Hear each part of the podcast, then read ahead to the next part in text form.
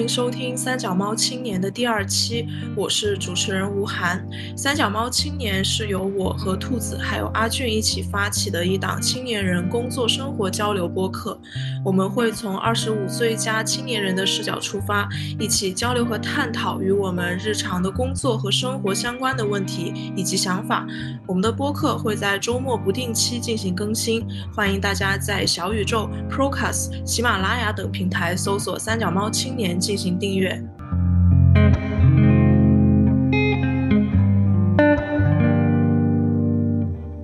我先说一下，我们今天录制的有我吴涵，然后有俊，还有南希，就是兔子，我们三个人。这一期是主要想聊一聊我们在互联网这个行业里面大家的一些工作的痛点，以及我们工作中遇到的爽点。那么第一个问题其实是想要去一起去探讨一下。我们对于在这样一个互联网行业里面的工作，我们对他的期待是什么样子的？然后我想先听一下，在互联网这个行业里面，嗯，从业时间最长的俊来聊一聊你的看法。嗯，好的，好的，就是那我先来说一下这块儿。其实本来，呃，我们这边设置的这个命题说你比较理想的一个工作状态是什么样子的嘛？那其实在我脑海里。我第一时间我就想到说，他应该是一个能够合理的，并且有一定的自主决定权去安排自己的工作时间，然后去呃策划或者说自己去进行自己一个工作规划的这么一个状态。而且当你遇到工作困难的时候，也可以有人去跟你一起商量商量解决，你不用自己一个人去扛下所有。互联网行业它其实。发展的岗位很多，然后整个链条很成熟嘛，它是一个非常短平快的这样的一个节奏，所以其实它的岗位分划分的很细，你做一件事情是需要一个团队来完成的，不是说你自己一个人单打独斗可以做完，所以也会蛮期待是这样的一个工作状态，是以合作为目的，以一个共赢。是我们工作的一个共识，而不是那种互相甩锅或者说争出风头的这样的一种状态。我觉得那就是我认为的一个比较舒适的、我比较向往的一个工作状态吧。然后下面的话就先想听一听兔子，你是怎么样去理解你的比较理想的这样一种工作状态的？嗯。哦，其实刚才没有刚刚俊讲到那个点，我觉得还蛮认同的，就是呃，如果一个比较理想化的。关系的话，在职场工作里面，其实就是一个一致对外的，就有点像是如果我们做一个团队在一起去承担某些工作的时候，我们是有一个团结一起去完成事情的一种愿景的，然后我们在当中就可以不不会出现太多的那种内耗的情况。然后另外，其实从本身个人去成长，或者说我就是在工作里面自己的状态是否好的这个角度来看。嗯，就如果套用一个模型来说，就我不知道大家有没有听过一个模型是三个圈的，就说它最里面就是你的所谓叫舒适圈，然后再往外面一点是叫你的学习区，然后在外面是恐慌区。就是当人处在这三个区的时候，嗯，就是代表着你所做的这件事情，舒适区就是它完全在你的掌控之内，然后呢，你做这个事情是没有任何挑战，你也不会有任何的进步，相对你的成长的呃，相对你的价值感也会比较少。然后在学习区的话，就是属于它。有一点难度跟挑战，然后它是呢最能够驱使一个人呃保持比较高效跟专注的投入的这么一个状态，然后再往外面的恐慌区就是你一直承受着你没有办法去 handle 的一些工作，然后你可能会因此而导致一些就是个人情绪上的一些嗯就是逐渐变差的一种情况。那我觉得可能在刚才俊讲到的点，我再一个补充就是说，如果工作大部分时候都能够让人在一个学习区的这种状态里面，或者说你能够很好的调剂自己处在这个区域里的话，就是一个非常理想的一个状态，就也是应该说是很可持续性的一种工作的一种节奏。嗯。呃，如果到我自己这边的话，其实我就想分享一下我之前做过的一些类似自自己的一些心理测试一样的这个东西吧。就是我在入职这一家公司之前，我有在网上做一个他们的那种测试题，然后我发现他们的这种测试题给我的这样的一个分析还挺符合我自己的。他他有上面有说，就是我想要在一个什么样的工作环境下，呃，工作，其实我理解它就是我的一个理想的工作的。呃，状态首先它是一个稳定的一个工作环境或者是组织，因为我我自己是比较呃没有什么太强的目标感的。就我很怕会遇到那种摇摆不定的客户，或者是摇摆不定的老板，所以我是比较期望有一个稳定的环境，而且最最最重要一点就是我的合作的伙伴们大家都要有脑子。这样的这个说法虽然有点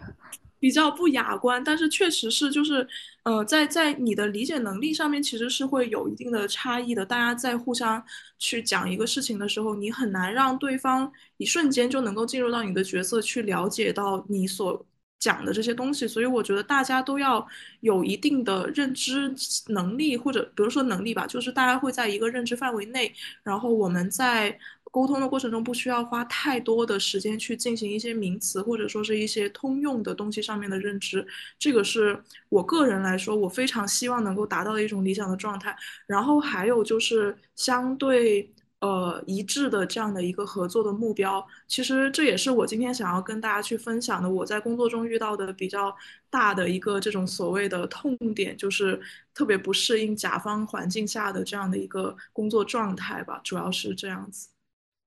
嗯，确实是的，而且有的时候是，如果大家沟通里面缺少一点主动性的话，都不是说有没有脑子的问题，而是他有没有心去跟你保持一个比较高效的一种沟通。就这个也是，如果大家都有这样的意识的话，也会让各自的工作轻松不少吧。我觉得他说的这种，就兔子说的这种，我就是很明很明显的一次，就你你去面试的时候，那个人就会问你一些问题，就是很经典的一个问题，你觉得工作态度比较重要，还是工作能力比较重要？对吧？对吧？经典面试题。对，我觉得就是刚刚的那个呀，就是你要有能力也是很重要，但是这个能力跟你的态度又是相挂钩的。如果你的态度没跟上，你再有能力我也看不到。对，是的。而且很多时候你的能力是逐渐你要去适应才会慢慢体现出来的。在这之前，如果态度不好的话，真的会很下头。但你们有没有想过，他们为什么会有态度不好的这种情况出现？嗯，感觉可能就是因为我遇到的话，我也会很难，就是很难理解为什么出现这种状况。但呃，我觉得会跟性格直有直接的联系，就是跟人的性格。但其实我自己曾经就有成为过这样的角色，就是呃，就对待某个工作事情的时候，我相对来说没有那么的认真，就是因为。其实有很多原因决定的，我觉得其中有一个就是我手上其实有很多的工作，而分配给我的这一块其实并不属于我的内容，而且我会知道我对他来说只是一个过渡，而且我的团队对这一块也并不重视，他只是需要凑个人头、凑个人数让我出席一下就可以了。那这种我觉得我在这里面耗费过多的时间和精力，对我对我的团队而言，对我手上的其他项目也而言，都不是一个很明智的选择。所以我有时候会在这方面，我就会，呃，就是你说积极性也好，然后态度各方面配合度也好，可能就是就是一个策略性的不那么的积极。嗯啊，我觉得这种是很聪明而且可以理解的。就我刚刚讲的是，如果你本身你就是应该做这件事情，但是你在团队当中可能自己是比较消极或者就是很倦怠的一种状态的话，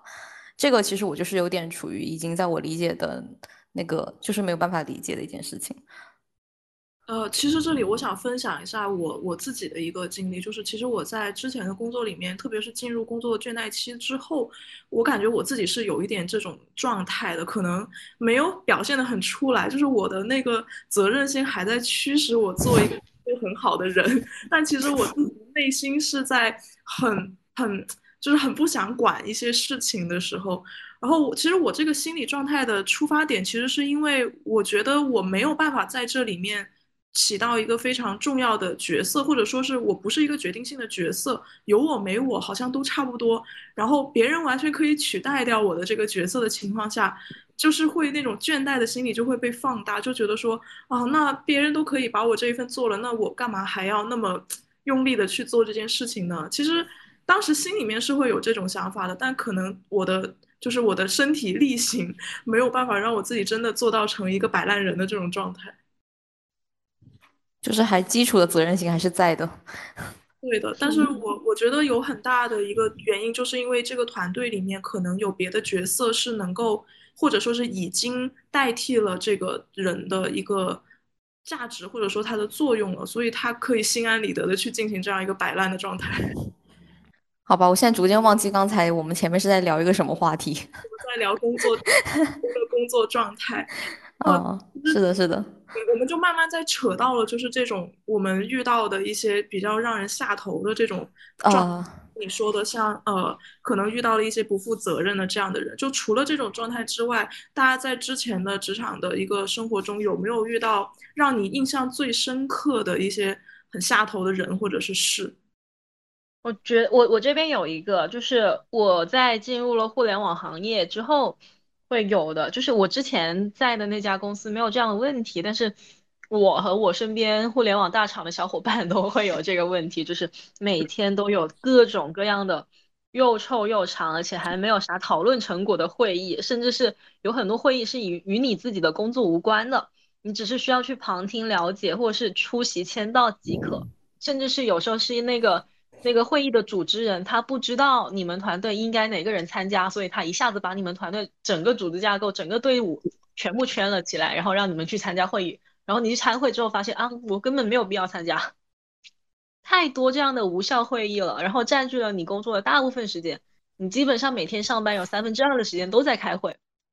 真的假的？那你们真的就是会，比如说一个上班正常八个小时里面，就是会有可能大几个小时都在干这件事情吗？每周我告诉你，每周基本上有一个上午是在开早会，然后有一个下午的两个小时是在在是在开小组会议，然后一周里面会有一整个下午都在开一整个组的那种会议，就是汇报，呃，这这一两周大家的工作成果呀，然后大家在这里面遇到了什么问题，怎么解决的，然后还有就是，呃，听各个团队自己的一些小组的成绩的汇报这种。一个下午，一整个下午，嗯，所以听起来它都是一些那种就是汇报属性的一些东西，就大家只是一直一起去共识一些本身跟工作也没有直接关联的内容。嗯，有时候就是我觉得是他们他们在聊事情的时候，很多时候更加习惯于直接拉起一个会议，把把这个。事情就我要做一个项目，或者说我要达成一件事情，把这个事情相关方全部拉起来，在线上也好，线下也好，反正就是集中在某一个时间点来聊某一件事情。但是很可能那个事情本身需求不清晰，时间不确定，然后要谁谁进来参与，也并没有特别的明确的情况下，他就已经开始拉人开会了。我这边有相似的一个情况，就是我在上之前一份比较短暂的工作经历里面，呃，我们也是会有这种很一个部门就被拉走的这种大的会，呃，就是我我的这个部门呢，它有可能是一个项目的发起人，那我我就会希望想要在最短的时间之内把我们所有需要大家去配合去共识的东西一口气的告诉你，那这种情况下相对来说拉一个大会就是一个。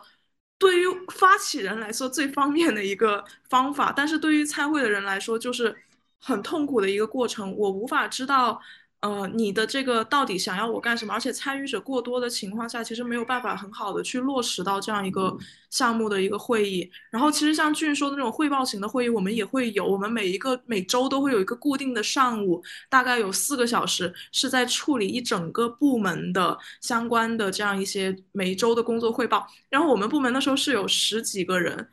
呃，每一个人都要先说一下自己这个。近期做了什么事情，然后遇到了哪些卡点，需要呃。部门给予什么样的支持，然后在讨论这个支持的过程中，可能又是有有来有回的这样子，大家互相去讲我需要什么，你给我什么，然后那个人又会说我能给你什么，怎么帮你解决这样子一个过程。其实一个人的时间就要去掉差不多十几二十分钟。然后你想，我们部门有十几个人，就这个会议会被拉得特别特别的长，而且中间绝大部分的时间都只是在单线的进行一个配合。然后我曾经跟他们反馈过，我说我们可不可以不要以这样的一个方式去浪费大家的时间？其实因为你在进行一对一的这样一个谈话的过程中，你完全没有必要把其他人拉进来。然后我的领导那个时候给我的说法是，他希望每一个人的工作大家都是能知晓、能参与的。就他这一句话把我噎了回来。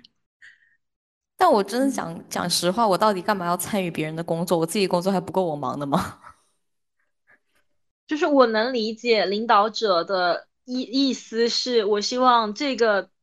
我团队里面的互相大家都知道互相在做什么，然后这个人走了，其他一个另外一个人能够立刻顶上。哎，我 我就太太懂这种心理了。但是你你从这个工作效率或者说实际效益来说，这个事情真的是收益甚微。而且因为我我是用户研究的角色嘛，所以。我是在做很多 B 端的产品，我在做我们公司内部的一个办公软件的一个调研，然后就说到大家工作上遇到了什么痛点啊，然后都在吐槽，哎呀，会议太多了，怎么这么多会议啊？每天开不完的会，到底有多少时间是真正在工作的？没有，就是都都在吐槽这个事情，说明他真的是一个毒瘤，这个真的就很难解决。因为，因为可能你又在一个非常大的企业里面，你别说就是在这么大一个框架的一个，呃，有那么多人配合的一个环境下，就是我们这种比较小一点的公司，你哪怕就真的是项目组里开会，你也会有经常就是这个会开着开着，大家就不知道去了哪里，就是已经开始神游，或者说就是整个会议它就会那个你看到那个效率的线就逐渐逐渐在往下降，它就莫名其妙会变成一个真的很浪费时间的一件事情，但它又必须要存在。对的，所以后来后来变成了，你现在在网上都能看到很多 UP 主在介绍说啊，一个在在什么大厂或者说在互联网上班的人，不没有学会边开会边干自己的事情，那就是一个就是你的能力就是不够的。是那个视频，就是说你要学会在一边开会的时候一边在处理自己的工作，不然你永远都会处于加班的状态里。然后你是不是还要学会一边开会一边一个耳朵听着，以防点名点到自己，然后一方面还要再专注一部分在自己的工作上。而且有时候很下头的是，这种事情明明是已经是共识了，但是你的老板还会跟你说啊，大家不准带电脑啊。我我现在有其实有遇到一个一个比较特殊的情况，就是我们呃没有手提电脑。然后我我现在的状态就是，我们要不就是集中开会，就是不得不逼着你去进入到那一个环境里面去，是处于一个在火山口走路的人，就是我的里面的那一堆火山马上就要爆发了，但我拿它没有办法 的那种状态。然后如果是我一定是，比如说我是主要的会议参与者的话，那我就必须要在我的电脑跟前去参加这一个会，然后又会遇到说我的整个环境非常嘈杂的这样一个状态，我那边的会议的人经常说啊你在说什么？你那边好吵。好啊，哎，那如果你你们开会这样子也不能带电脑或者什么，大家要怎么办？就只能认真开会？是为了这个，他他们会做一些限制，还是说就是因为你们不方便带电脑？因为每个人的岗位的角色不一样，他有一些他并不是坐办公室的职能，不会每一个人都有一个移动的手提电脑可以去使用的这个状态，所以就会出现像俊那样子说的，其实是变相的达成了这种你开会不要带电脑的这种状态。其实也也是挺鸡肋的。他我我现在觉得，对于会议这个东西，没有没有什么特别高效的处理的办法，除非就是我一对一的去跟人开会，或者是会议的那个主持人他有足够的这种控场的能力，能够在快速的时间里面解决掉我们现在要需要去讨论的所有的问题。又或者是，又或者是上面的大领导已经意识到了这个会议时间占用了他的大家太多的工作产能时间，然后他下达了一个命令，要求大家以后没有什么重大的事情不准拉那么多人开会。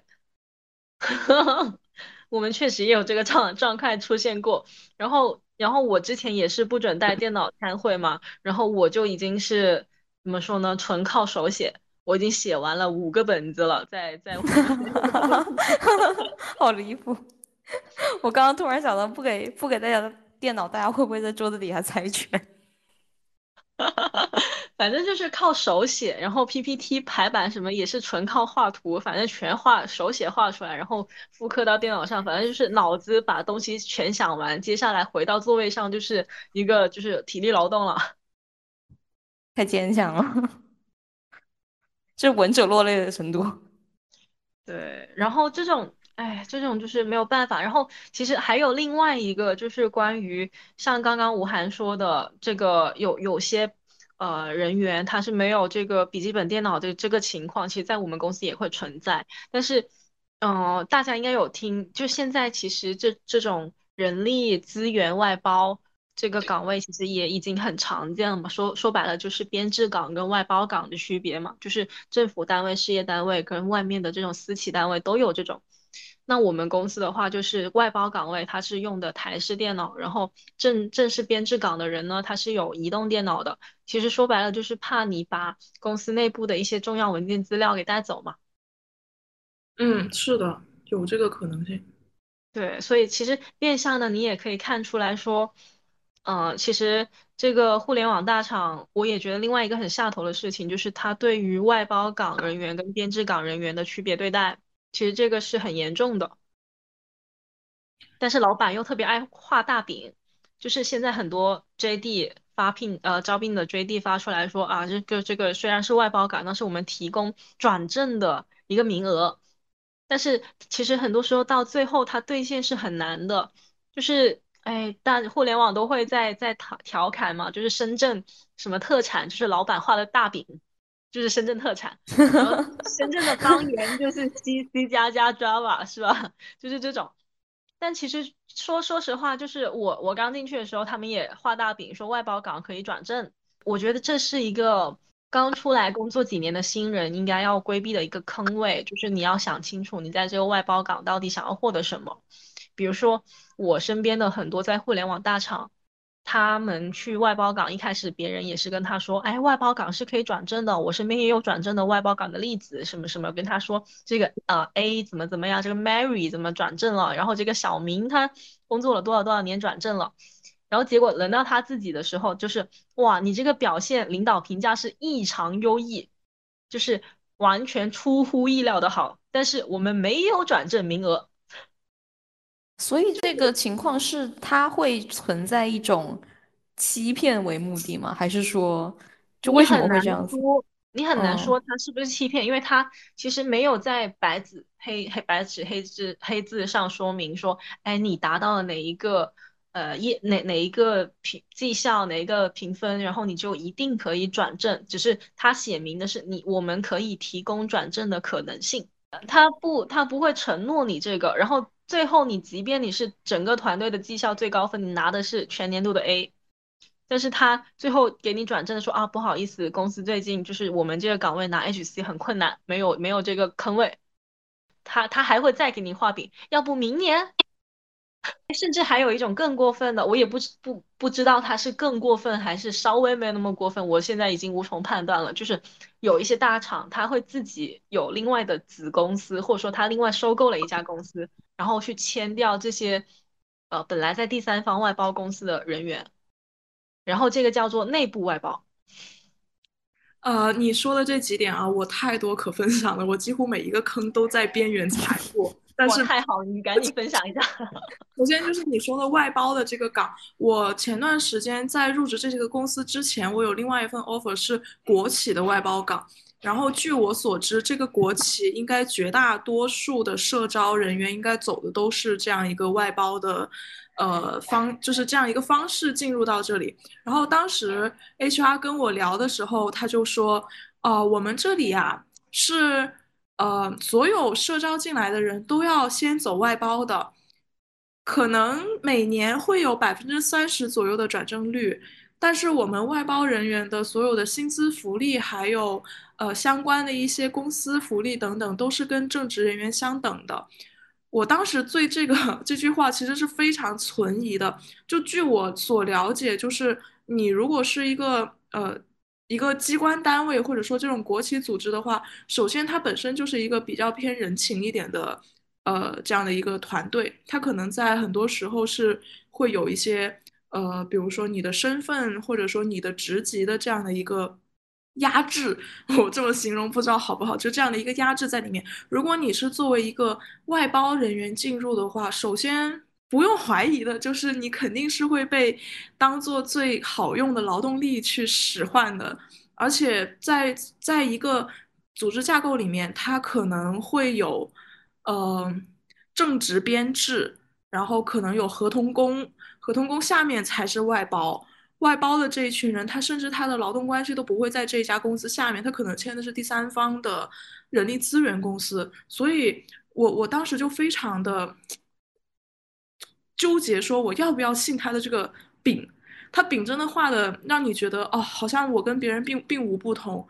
但说实话，因为我最后也没有去到这家公司，我也不知道这块饼的到底是不是一块饼，还是说他真的这个公司可以大发慈悲到让所有外包人员跟正职人员他都是同一份工资待遇或者是福利等等。我觉得大部分可能大部分时候是不太可能的。然后这个是国企外包的这样我遇到的一个情况。然后还有一个就是你说的，他可能下面有一个子公司去承接这一批外包人员。这个是我当时去面试广州的一家。互联网公司的时候，在招聘软件上面，他们是广州这边一家比较兴起，而且嗯，感觉在各个社交媒体平台上口碑都还不算啊，都还不错的一家互联网公司。然后当时我投了他们的岗位之后，非常快，当天就有 HR 给我打电话说，要不你明天就来面试吧。啊我一听，我说哇，他们的工作效率这么高吗？原来这么缺人吗？我说好呀，那我就去面试吧。刚好跟我本人的情况也比较相符，我说去聊一聊。然后对方就给我发来了一个不是他们公司的地址和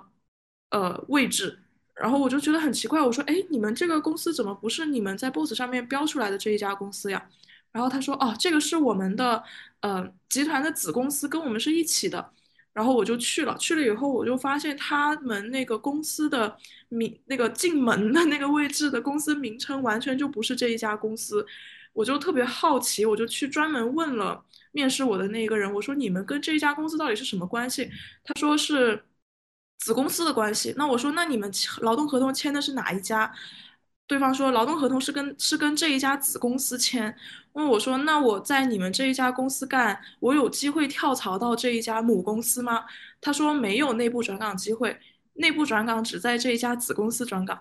然后我就觉得有一点点感觉在炸我去面试的这样一个一个一个一个东西在里面，因为他对外发布岗位的这个账号的这个公司确实就是那一家比较大一点的互联网公司，所以其实我后来去看小红书，我就发现。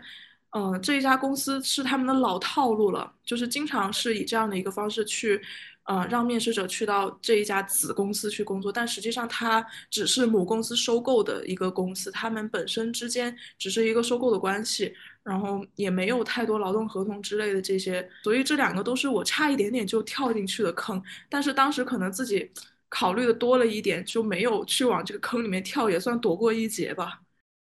嗯，其实你说的这个情况就是，嗯，你你说第一家国企，他那个 HR 跟你说同工同酬，然后福利待遇都一样的这个情况，其实国企我那个情况，我我还是相对来说比较保守一点，它可能可以达到这样子。但是如果说你在外面的互联网的私企，它完全就是我我所知道的，就是你的正职它是按标准，就比如说我们最打工人最关心的五险一金问题啊。他就是正边，我就是按正常的交，就是你工资是多少，我交多少。然后如果你是一个外包岗位的话，他就是按这个城市的最低标准交。然后你的医疗的话，比如说我在深圳的话，人家其他人是交一个一档的医疗，然后他给你一个外包岗的话，他交的就是可能是三档或四档，就反正是很低的那个，就是有给你交我就 OK。嗯，对，我觉得这个饼的这个问题也是，如果要。找工作或者是什么的话，一定要擦亮眼睛，不要被面试官所画的饼给迷惑到。这太容易跳进去了，感觉这已经是一个就职的叫什么就职防坑指南。对，而且在学校里面也没有人跟你说这些，我觉得我们这对对对，真的是太有用了。很好，感觉好像再过一阵子，如果再重新去找工作，一定是用得上的。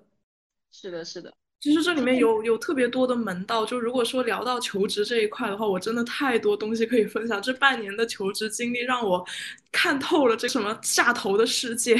好吧，所以刚刚我们其实 Q 的那个下头点，因为我觉得就是跟你们比起来，我之前所待的那个环境确实有点太仁慈了。然后我现在没有感受到，除了我刚刚提到的那种，就比如说你很不走心，或者就是在呃工作上极其的不认真。以外的一些问题，因为在我看来，可能能力它不能算是会让你的同事下头的一件事，它就是每个人都有自己的一个起始值嘛。然后，当然，如果你在中间你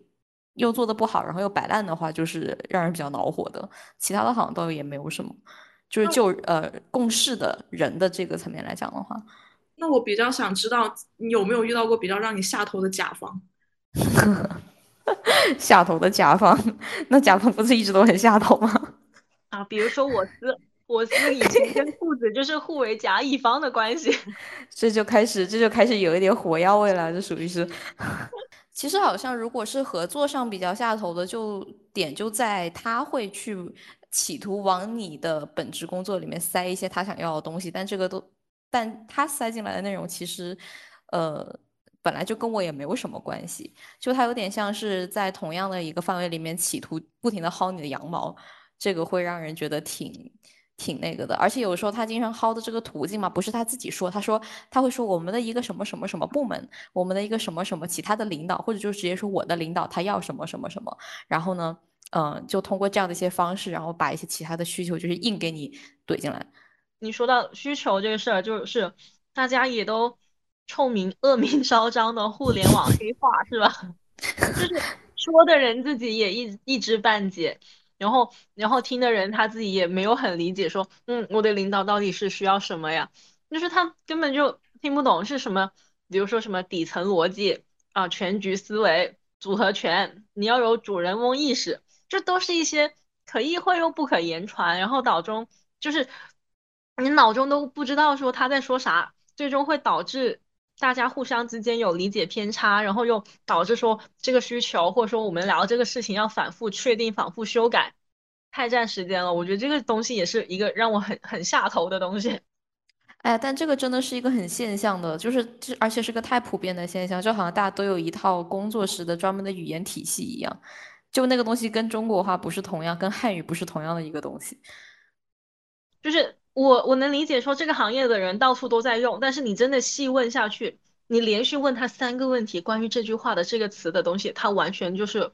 回答不了。真的那个就是那个啊，他就会这样回答你 啊，就就是就是大家都知道的呀，这不是整个行业都知道的事情吗？我说啊，所以到底是什么意思呢？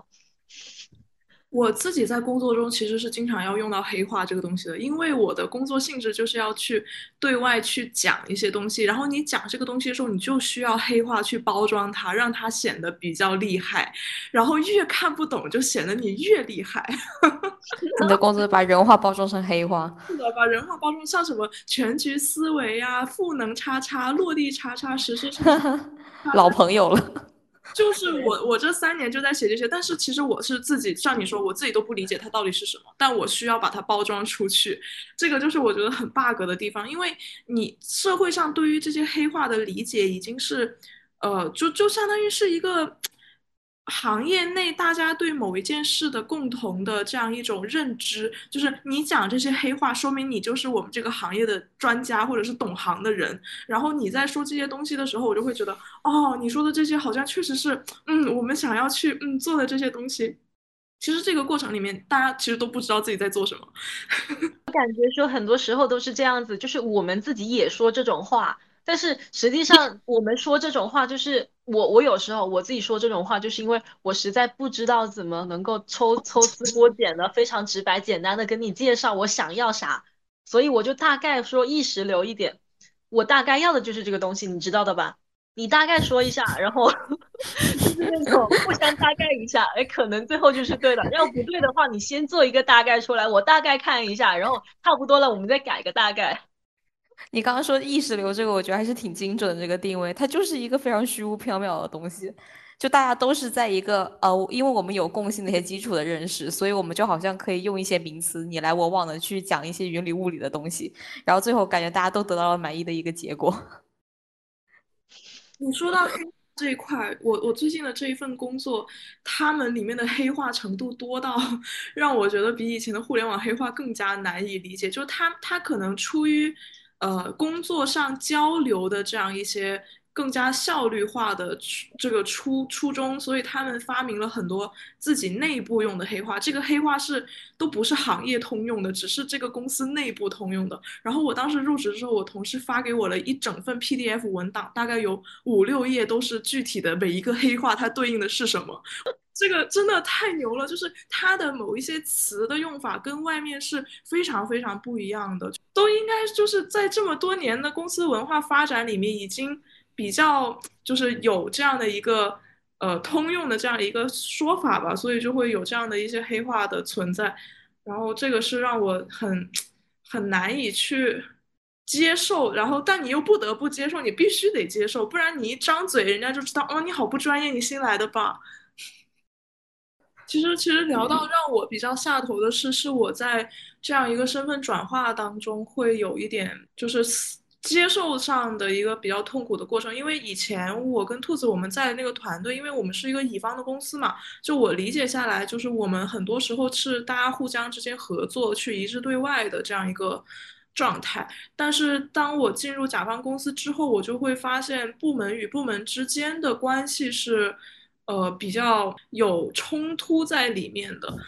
这个你说的好委婉呀。我的这个这个感觉就是，其实你们是有一个共同要去达成的目标，但是在达成这个目标的路上，你们会打架。这个是我目前工作下来让我觉得既难受但又不得不接受的另外的一个事情。嗯，能理解这个。就是我我刚到甲方公司的时候，我的感受也是一样的。就是因为你会发现，之前的话就是我们对接的都是一个甲方的资源，然后我们就是齐心协力的把那个甲方的资源拿到手，这个就是我们团队的成功。然后如果是在甲方公司的话，就好好像是其实资源就是那一个，但是我们这个团队里面有好几个小分队都要用，那这个时候就是你要怎么办吧？而且有时候你好好像几个小分队都是在一个老大手底下的，老大也不好办事儿，也不好为你争取什么。那这个时候。我就发现有一个东西很好用，就是也是深圳特产，就是画饼。就是你给其他团队的人画饼，就是你怎么说，就他们大家都说我这个好，我这个要去做，我这个做个做做了成成了之后能怎么怎么样，带来多大的成功，多大的收益，多大的效果。然后你就说我这个也好，我这个不仅是为我这个能带来多大的效果，哎，给你们也有好处。就你把我这个方案做了，然后给你们那边还能带来什么什么什么 样的一个收收效？就是这种给对方画饼，然后给老板画饼，然后给资源方画饼，各种画饼。我学会了，学会了，学会了。哦，我刚刚突然突然又想到一个点，就是如果你说 Q 下头这个的话，可能我觉得，嗯。情绪化会是一个比较下头的状态，当然这个就我觉得很难避免，而且我个人也会有比较明显这样的一些问题。就反正我带着我自己来说，因为团队里面肯定你相互除了工作上的配合，你还有整个氛围的打造嘛。那如果你在当中大家抛开这个事实本身不谈，然后出现了一些嗯莫须有的一些情绪，会让整个工作的效率啊，或者你大家之间的一些那种心情都会变得很。很糟，就而但这个又其实是一个挺呃没有办法去强求的事情，就大家难免都会有这样的一些时刻。哦，其实我自己是比较不会外露情绪的一个人，但是我很容易被别人的情绪影响，这个可能是我自己一个比较薄弱的地方嘛，就是我很难去。不看别人的情绪去做事，就如果一旦有团队中有一个人，他对于这件事情显露出了一个不好的状态，或者说是他他抵触的这样一个状态，我反而会被他影响到我自己的一个工作的状态。但我自己本身可能运气比较好，没有遇到那种特别情绪化的合作伙伴。其实也不只合是合作伙伴，而且尤其当你的客户如果很情绪化的时候，简直是要命啊。其实我我有遇到过一个就是。职场冷就是情绪冷暴力的一个一个一个状况，就是，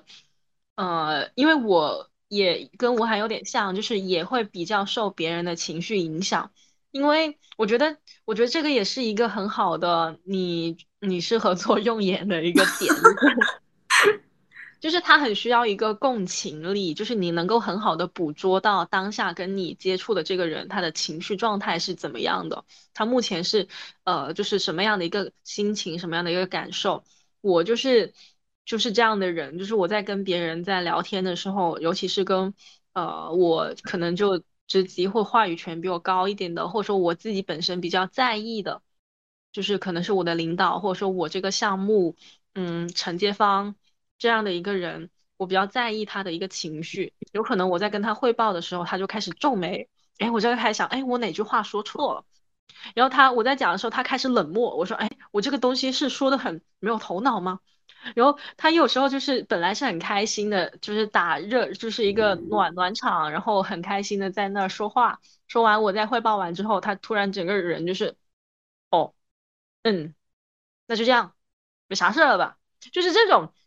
态度的转变，我又会开始说：“啊，我这个是谈砸了吗？”他整个过程中影响他情绪的东西太多了。他可能是在开会的时候，我在跟他汇报的时候，他看到了一个别的项目的事情，也可能是他的领导给他施压，也可能是他家里发生了一个什么状况，其实跟我自己本身那个状态没有关系，因为我事后有了解情况，但是我就会当下的不断的吸收他的情绪反馈给我的那些各种微表情、各种语言的语气的这种反反馈，我就觉得说，哎呀，我太糟糕了，我怎么可以这样呢？我怎么连这种事情我都处理不好？你看人家都。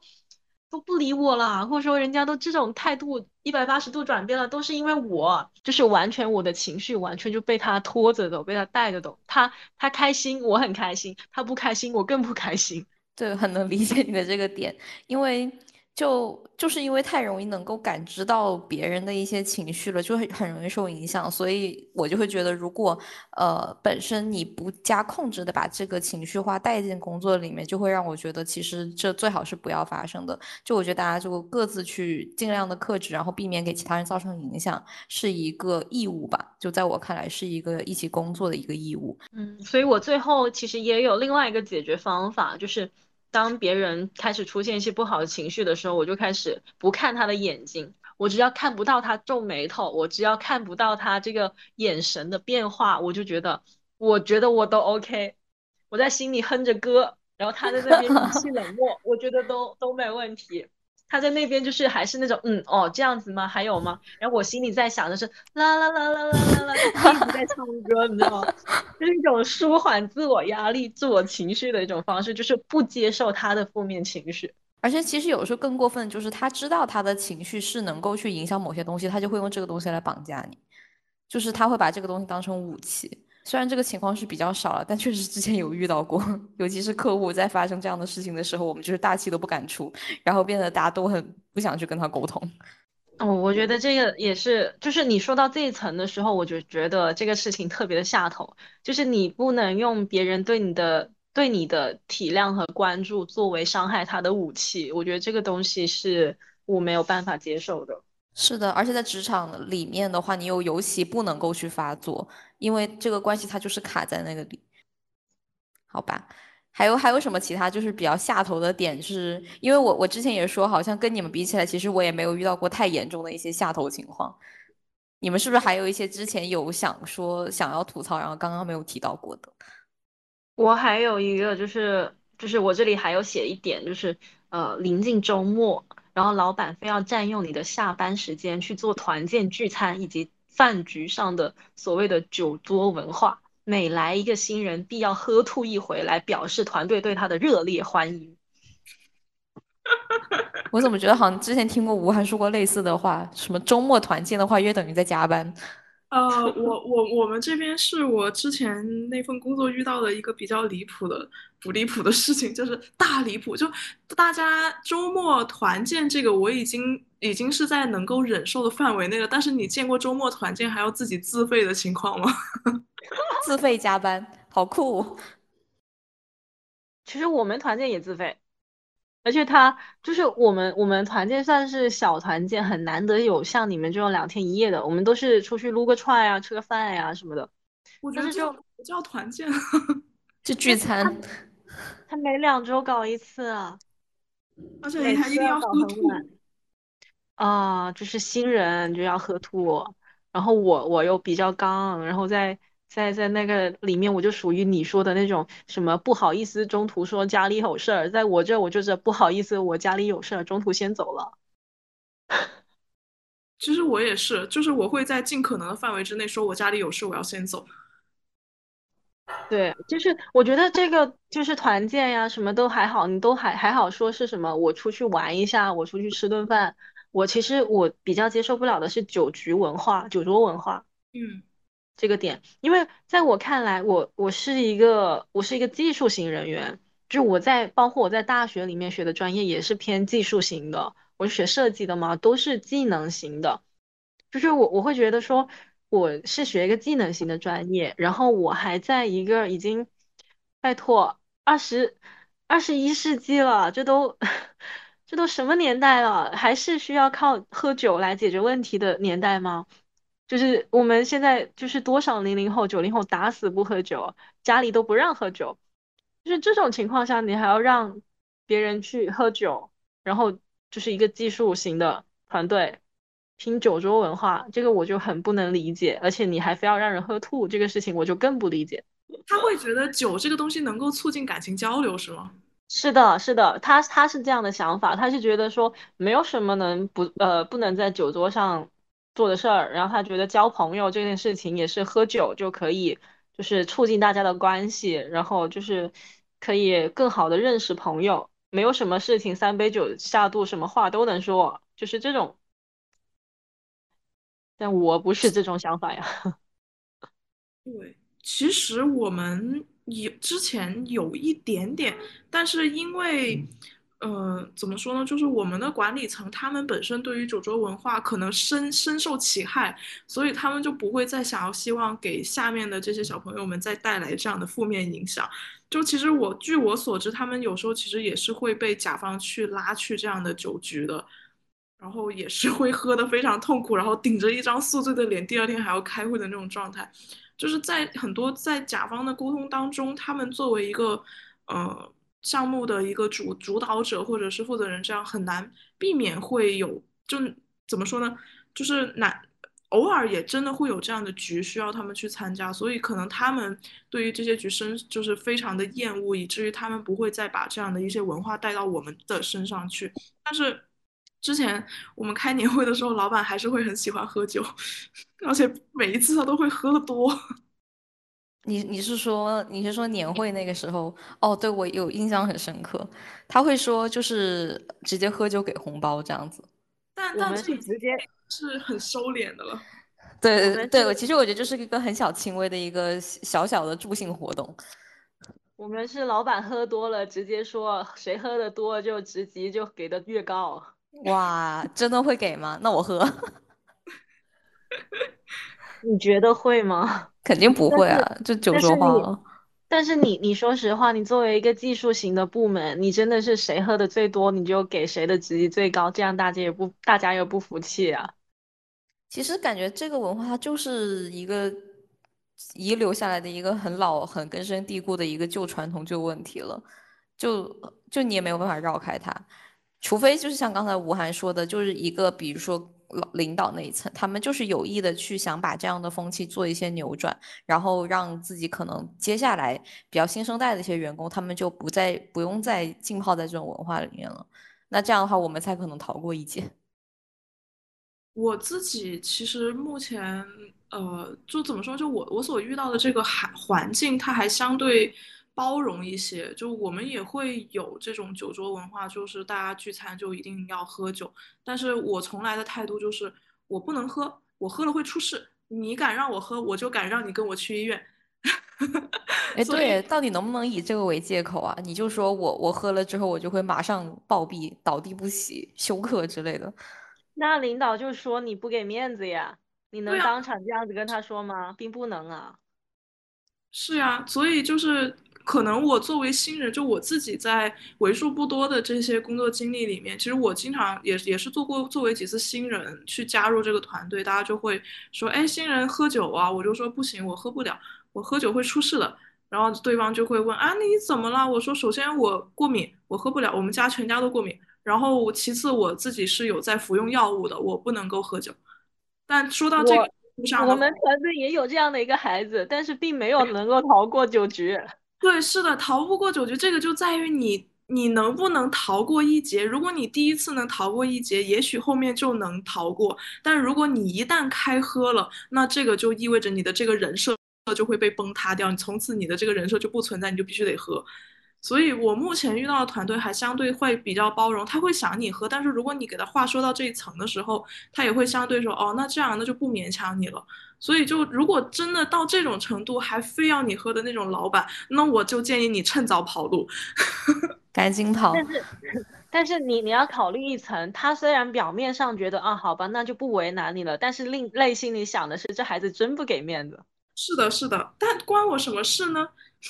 但这样他以后可能会在各种明里暗里的去为难你或者怎样？那肯定会的，就是这就是职场嘛，这就是人生嘛。太惨了，太惨了。他们他们就是，如果真的会遇到这种情况的话，很难避开的。所以我很反感出去吃饭的这件事情。但是很多时候，作为新人，你不得不去参与这些。酒桌文化，所以就能能避就避吧。如果比如说我听说我可能这周末他们想要去团建，或者他们固定周五要去干嘛干嘛的话，那我可能实在不行，我周五请个假。我也是都干过的。我也是，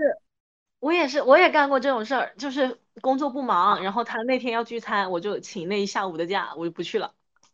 我也干过这种事儿。是的，这个好像还挺周全的这个方法，就是我直接不出现。你没有办法花钱呢，你半天几百块工资啊！但，哎呀，不过如果是按你们那种什么两周一聚的频率，那真的是耗不起啊。所所以，其实之前那段工作经验里面，跟有一些同事，就可能我我们同事关系还相对简单吧，就是说大家喊你出来喝酒，可能。哦，你说你一次两次不来，大家就默认你是不参加酒局的这一类人，其实也都无所谓。但是如果你一定要把酒局的这个文化跟职场的某些关系绑定起来的话，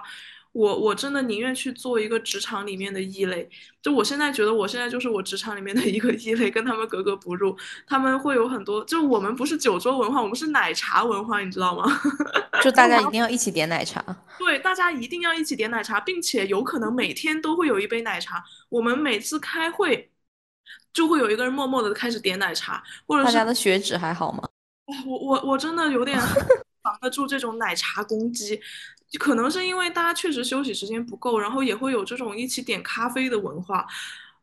我是一个不喝奶茶又不太喝咖啡的人，我真的跟他们格格不入。他们每次问我你要什么吗？我说谢谢不用了，我不太喝，你给我点了也浪费。但是领导就会眉头一皱，嗯，这个小孩怎么这么不懂事？但我也没有什么办法，我比起跟你搞好关系之外，我可能更在意的是我的血脂和我的血糖。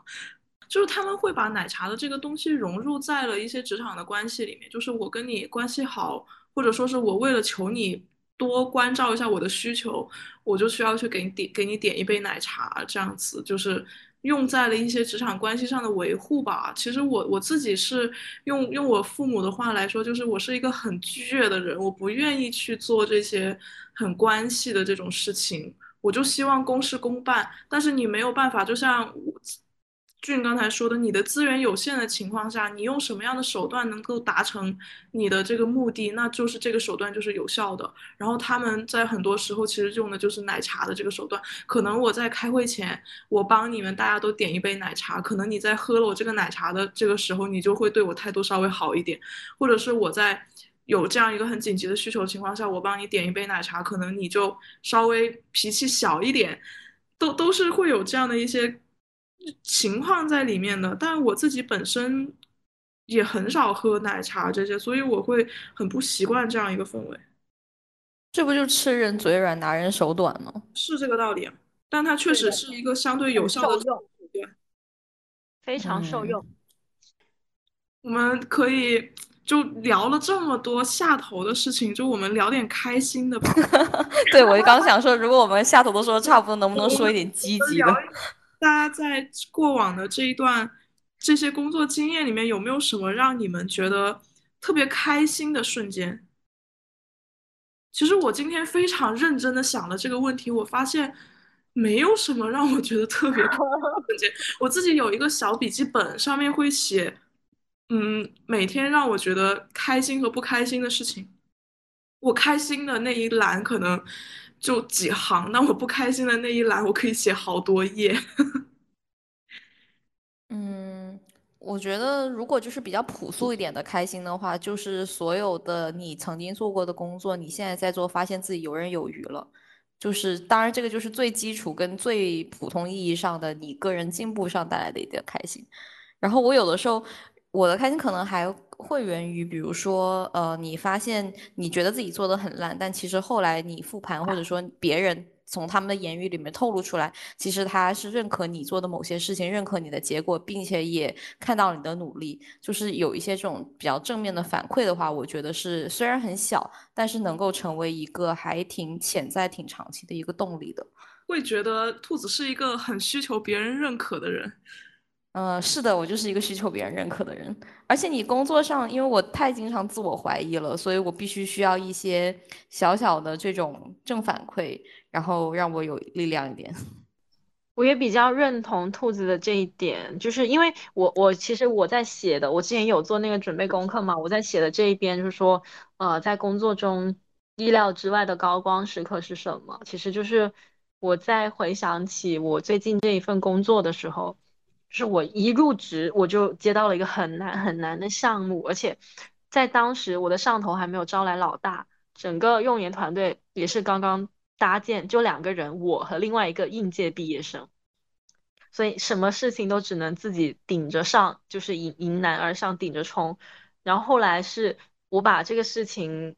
做了出来，就是我把整个渠道的工作流程，还有那种通年挖掘什么的都。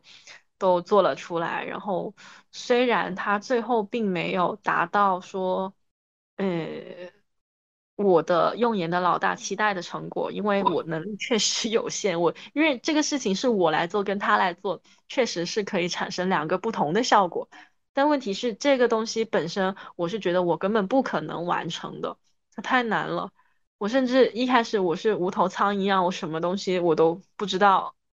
我是刚来一个乙方呃甲方公司做内部的事情，就他面对的不是 B 端市场，而是甲方内部的业务结构的这种事情。我觉得哇，这个事情太难了，我完全不会。但是最后我是因为这个事情拿到了一个就是升职加薪，然后团队绩效拿了整个团队最高分，拿了 A。就是我会觉得说啊，这就是对我来说是一个意外的收获，因为我一开始觉得我这个事情根本不可能完成，我试用期三个月，这个东西也就做三个月，它就是一个劝退项目对我来说。但是我没有想到说啊，他最后做成了，而且我做完这个项目之后，我完全可以摸鱼摸摸个一年，他都依然可以让我可以很顺利的度过这一年的时间。嗯，我觉得你的这种心态还挺好的。我我现在可能就面临着这种，就是一来就马上要你去投入去做一件事情，并且这个事情而且还是长期存在，会直接劝退的这样一件事情。我我觉得也许我熬过来了，就会成为我的职场高光时刻，但我现在有点不想熬了。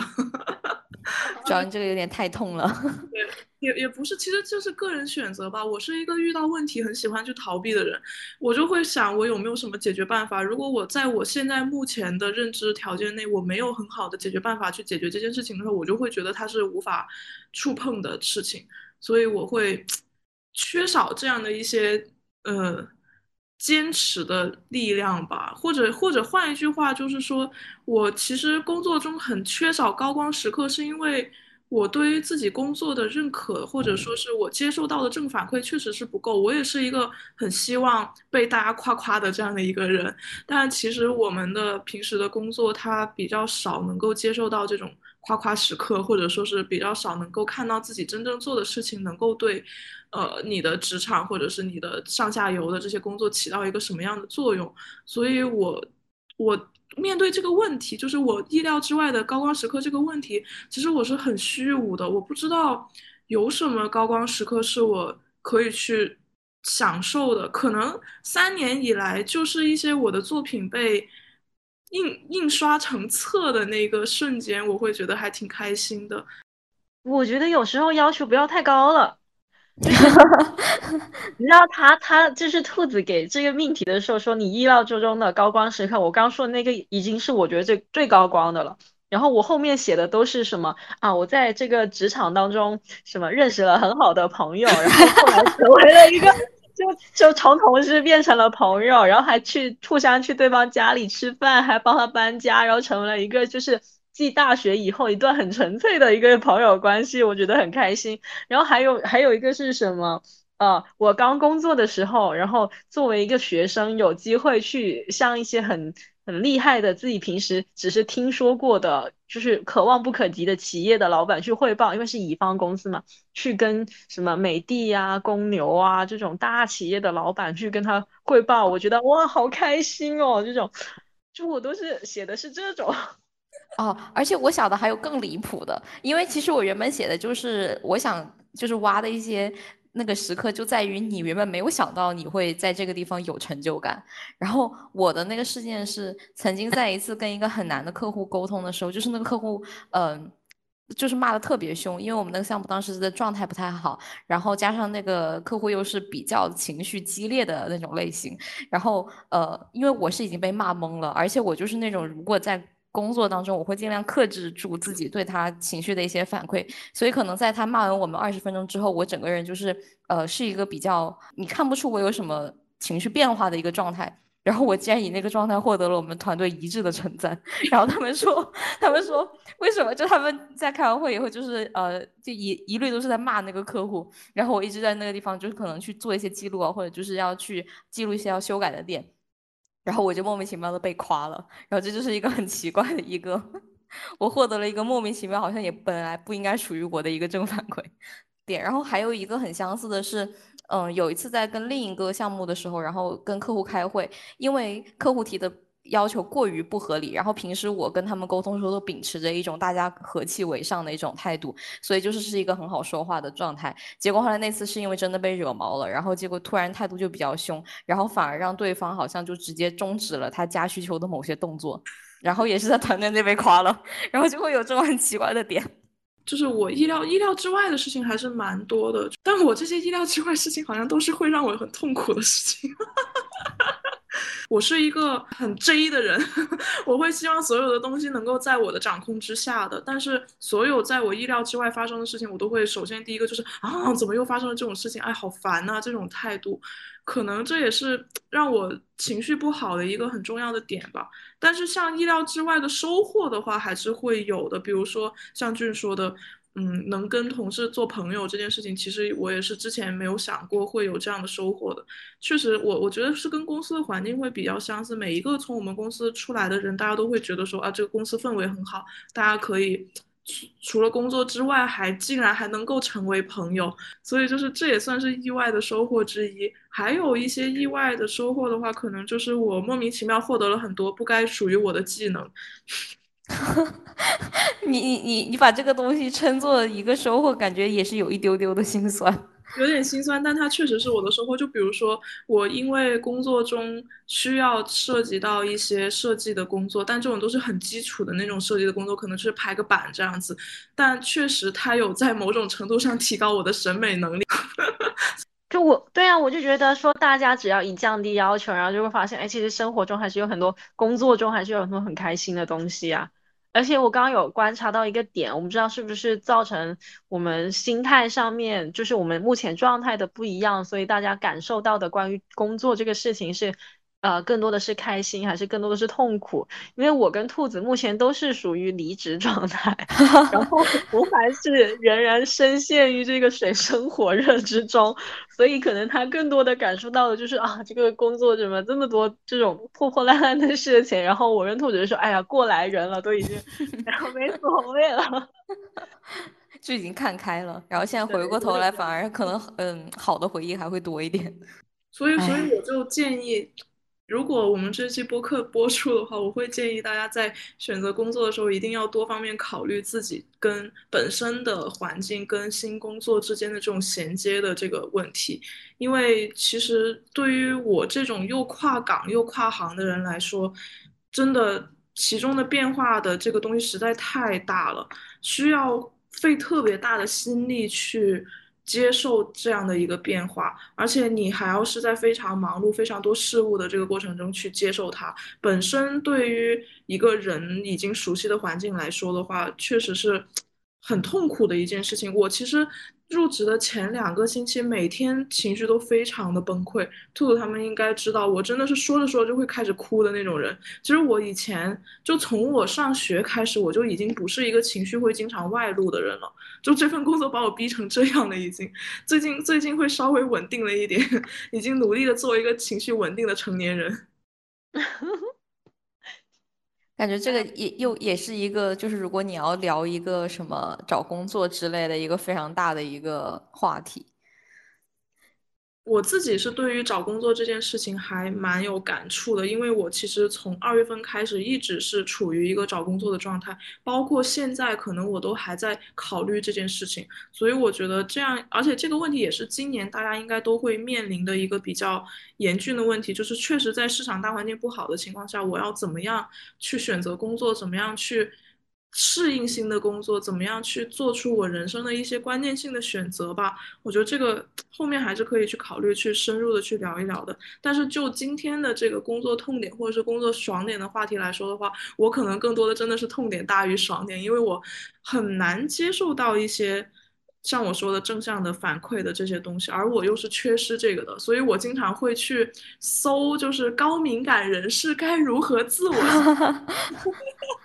像这些东西，然后我发现网上其实没有什么真正可以帮到你的，就还得你自己想开一点。嗯，真的，实话说，开心的点也就是那么差不多就那么一点点，然后痛苦是各种各样的，然后还原因都是不同的。然后要等到你离开了这个环境之后，你才能感受到，哦，原来他有带给我这么多快乐。对，就那个时候，其实你只是选择性的麻痹了很多当下的痛苦，所以你整体看起来好像还不错。是的。就我那天有听一个节目，有在说这些事情嘛，就是说我们在工作中遇到的这些下头的事情，或者说是这些让你觉得很烦的这些问题，你就是得想办法自己去缓解它，自己去释怀这些东西，因为你无论去到哪一份工作。它都是存在的，它是没有办法避免的。即使你不工作了，你去做自由职业者，可能也是会有这样的一些问题。毕竟你要在这个社会生活下去的话，就是会有面对各种各样的人，各面对各种各样的事情。所以，我我就会在猜想，我会不会到了三十五岁的时候，可能我就能够对这些让我看起来，就现在看起来很痛苦的事情，在那个时候能够得到一些释怀。当你不再做一个斜杠青年的时候，你就一切问题迎刃而解了。可能当我背上房贷之后，这些问题迎刃而解了吧。我自己的感受是，我在上一家公司待的也很不开心，然后整个情绪也是非常的差。但是我我当时就觉得说，我就看就是决策树嘛，我觉得我不可能比现在的状态和情绪更糟糕了。所以我做的什么选择都是正确的。我我一直觉得我最近这两年在走一个人生的下坡路，就是我我上一份工作其实当时就有一个感觉，我就问我的朋友，我说我会不会以后。遇到的工作比他还差。我当时我朋友跟我说的是：“你不要这么想，你要觉得他是你这辈子可能遇到最差的工作了，你以后可能不会比这个再差了。”我当时就就信了，我就觉得嗯，确实，嗯，这一定要触底反弹了，就像我买基金一样，我觉得啊，它一定后面就要涨了。结果我就发现会越来越差，越来越状态越来越不好。就可能真的是我我自己的一个嗯考虑的问题吧，我就会在想啊，如果我现在又做了一个这样的决定的话，我后面会不会遇到的工作会比这个还要更加不好？但但我现在有一个想法，就是觉得说，可能我本身的我们的呃工作或者说我们的职场，它就是这样的一个大环境。当我们自己的视角可能有了一些转变之后。我们再去看这样的一个工作状态，也许它就不会像我们现在认知中的这么糟糕。或者你觉得会不会是因为我们一开始嗯。待的这个环境，它是一个比较好的一种氛围，会让我们过大的去考虑了氛围在整个工作选择中的一个权重。正常来说，呃，因为我之前也会关心，比如说你的工作内容难不难，然后同步在关心你觉得这个氛围好不好。因为在我看来，可能，嗯，带给我痛苦的除了氛围之外，也还有本身它难度上，它会给我一些压力。等等的，所以其实我会去可能权衡的考虑这几方面的因素，然后那每份工作它只是痛苦的那个嗯成分不一样而已。就有的时候可能一个氛围好的地方，但你可能面临的整个难度压力会很大。那如果你本身这个环境它可能很恶劣，或者你很难适应它的这种尔虞我诈的状态，但本身它的难度是不高的，所以它就是那种就像不同的怪物一样，它就是嗯坏在不一样的地方。确确实是有这种感觉，嗯，所以感觉还是个人去调整和去判断，说我是更喜欢他这样子坏，还是更喜欢那样子坏的一个问题。其实，其实上一次我们第一期的播客的时候，跟俊有聊到说，俊其实他在就是感觉每一份工作的选择上会有自己的一些考虑的点，然后再去从这些点出发去挑你的工作。可能我我我不知道我会不会。能做到这一点的时候，会不会对于我的工作选择来说，会有更好的一个指导性的作用？会让我对于工作中可能会遇到的这些点、这些坑、这些痛点、这些让我痛苦的地方的这种预判，会更加的呃